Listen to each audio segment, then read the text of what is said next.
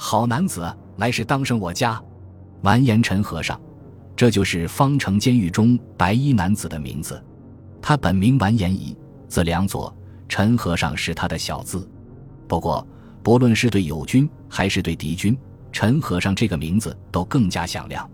陈和尚算是金朝的宗室叔叔，将门之后，家在丰州。父亲参加过金章宗太和年间的对宋战争，战死嘉陵江。贞佑年间，二十出头的陈和尚被蒙古军掳掠到北方，他的堂兄完颜鼎也同时被俘，兄弟二人彼此照应，情好甚笃。不久，完颜鼎返回丰州老家，赡养陈和尚的老母亲。陈和尚受蒙古大将赏识，隶属帐下。过了一年有余，陈和尚惦记母亲。请求高价回乡探亲，蒙古大将虽然答应，却指派了一名蒙古兵一直跟着他回家，防止他逃跑。到了丰州，陈和尚和完颜鼎合力杀掉了这名奸卒，抢了十来匹骏马，携着太夫人连夜朝黄河方向狂奔。闻讯集结的蒙古骑兵一路追踪，紧咬不放。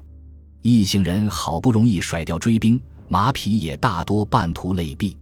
兄弟二人不知从哪找来了一辆鹿角车，两人一左一右牵完这辆笨重的兵车，跋山涉水，硬是把老母亲拉过了黄河，回到了金朝统治区。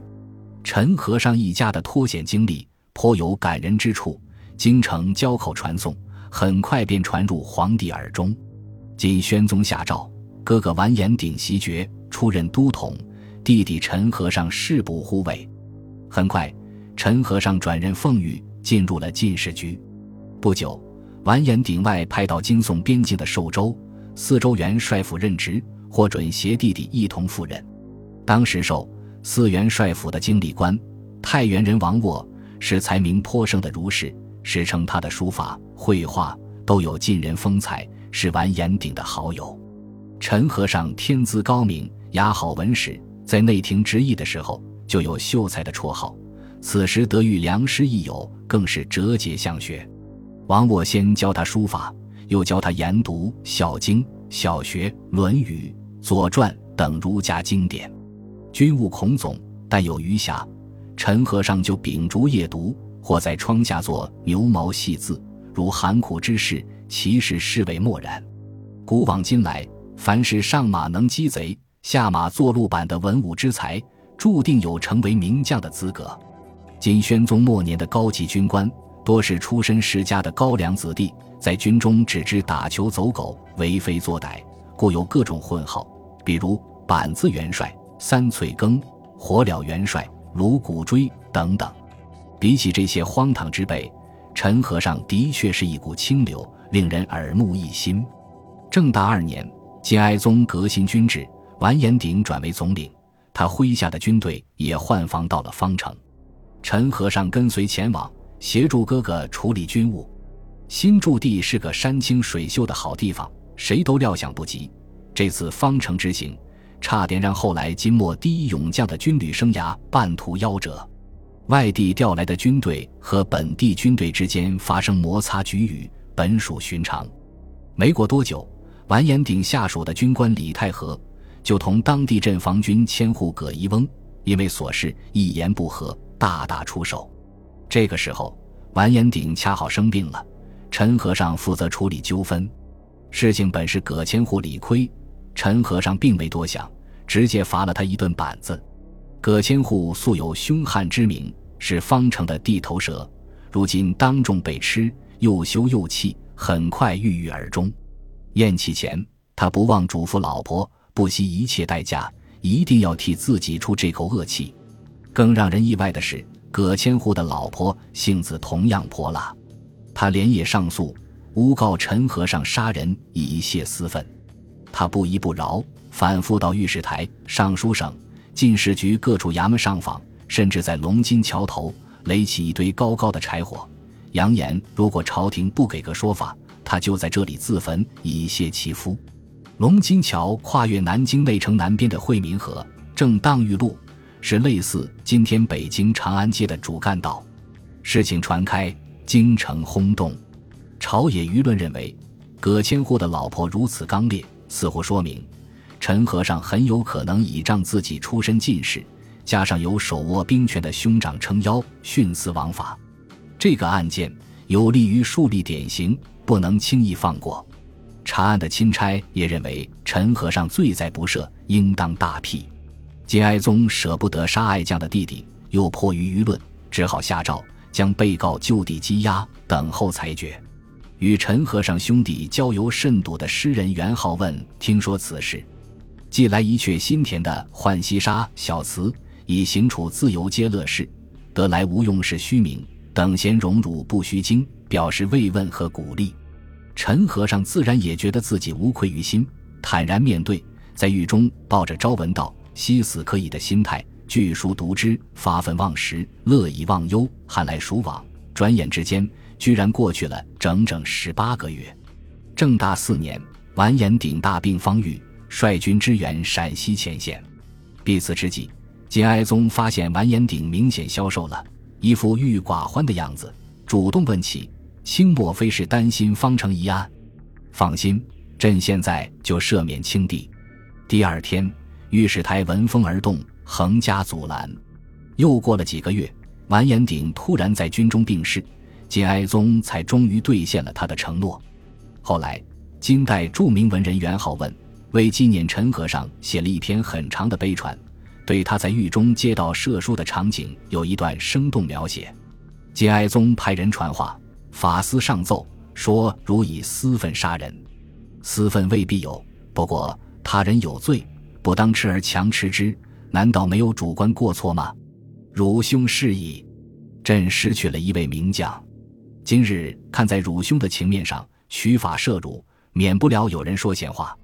汝要发愤图强，建功立业，才不枉朕的一番苦心。”陈和尚一言不发，也不谢恩。只是伏地气且败，悲动左右。这一年，陈和尚三十六岁。其实，陈和尚是否真有能力填补完严鼎的空缺，金哀宗大概只是存有一丝侥幸。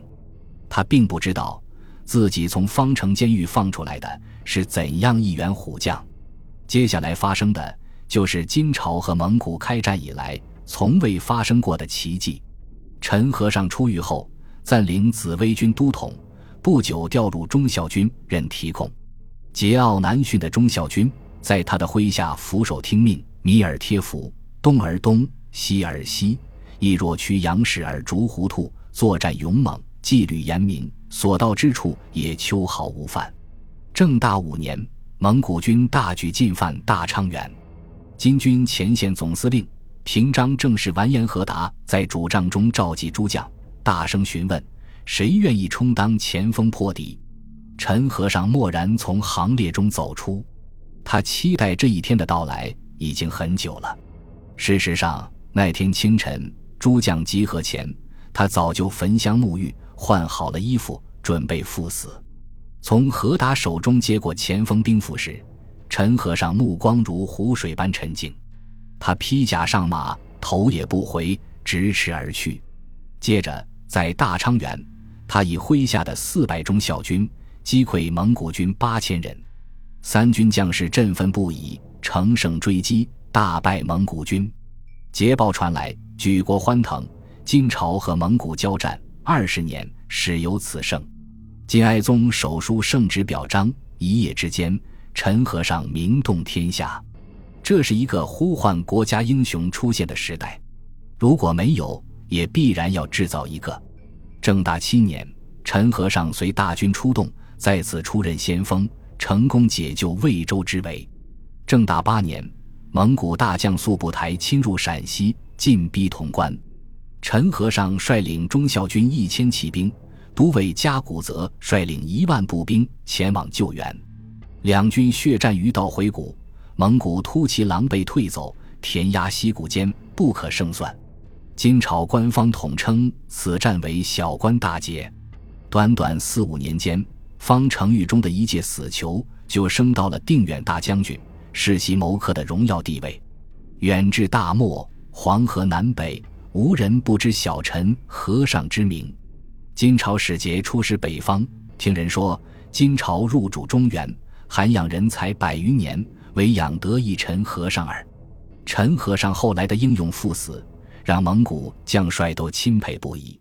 有人把杯中的马奶浇在地上，祝云：“好男子，他日再生，当令我得志。”看来大安三年的野狐岭一战已过去快二十年，金军总算有了堪与蒙古军正面一战的野战军，同时也有了素质过硬、能统帅这支大军纵横驰骋的军官。正如郝经形容的，这是举朝科日期中兴的时代。朝中甚至有人认为，都尉军。亲卫马军和忠孝军三军加起来，甚至超过大金全盛之际的实力。正大初年，金哀宗在南京城曹门内的教场举行过一次大型阅兵。当日列阵的有忠孝军七千、马军五千，卫戍京城的建威都尉麾下军队一万，舔寇都尉麾下军队四千，加上皇族旁系完颜九柱统帅的亲卫军三千。其余还有十三四支都尉军分镇外地，未能参加。即便如此，检阅台前，旌旗猎猎，江星云集，军容齐整，铠仗鲜明。较场地约三十顷，尚不能容，对列骑的都排不下了，大有常胜之势的威武。正大八年十一月二十五日，夕阳西沉，东华门已经闭关下月，尚书省和枢密院的高级官员却联袂而至。紧急请求金哀宗召见，他们带来了一个令人震惊的情报：蒙古军破窑封关，由荆州东下。这支突然从金和南宋交界处冲出，成功迂回到金朝黄河潼关防线西侧后方的蒙古军，后来将以卧伏义军而名垂后世。打发走省院大臣，金哀宗伫立仁安殿的台阶上，手握急报，陷入了沉思。近几年。蒙古军一直尝试从西北两个方向冲击金朝的关河防线。这一年春，陕西重镇凤翔沦陷；九月，蒙古军又重兵围攻黄河北岸的河中。如今西边出现敌情，直觉告诉他，这次进攻十分蹊跷，非同往日。想到此处，金哀宗徘徊良久，轻轻念着一长串人名：建威都尉奥屯沃里卜，舔寇都尉完颜阿拍。徐州折冲都尉加古泽，镇武都尉温撒辛，当寇都尉蒲察达吉卜，安平都尉完颜协烈，镇武都尉唐阔韩僧，虎威都尉哥什列乞儿，果毅都尉完颜珠儿，虎贲都尉完颜成儿，阴阳都尉完颜大楼氏，阴阳都尉完颜全节。金哀宗眼前闪过一张张熟悉的、神采飞扬的面孔，其中许多人。早在金哀宗还在东宫当皇太子的时候，就与他结识或者相知。当年他登基前夜，一呼百应，在东华门街上集结了东宫卫队和枢密院直属部队三万余人，簇拥他入宫，吓得英王守纯、庞珍妃母子瑟瑟发抖。那时围绕他身边的正是这些信得过的伙伴。如今这些旧人或已误故，或天各一方。可是金哀宗仍然感觉到，他们才是自己的信心和力量的源泉。他不知道，在今后的三四年内，这份名单上的几乎所有人都将一个接一个的消失在战争的洪流之中。黄昏中，殿上的朱衣人喟叹一声：“诸位将军，朕唯有遥祝你们旗开得胜了。”本集播放完毕，感谢您的收听，喜欢请订阅加关注。主页有更多精彩内容。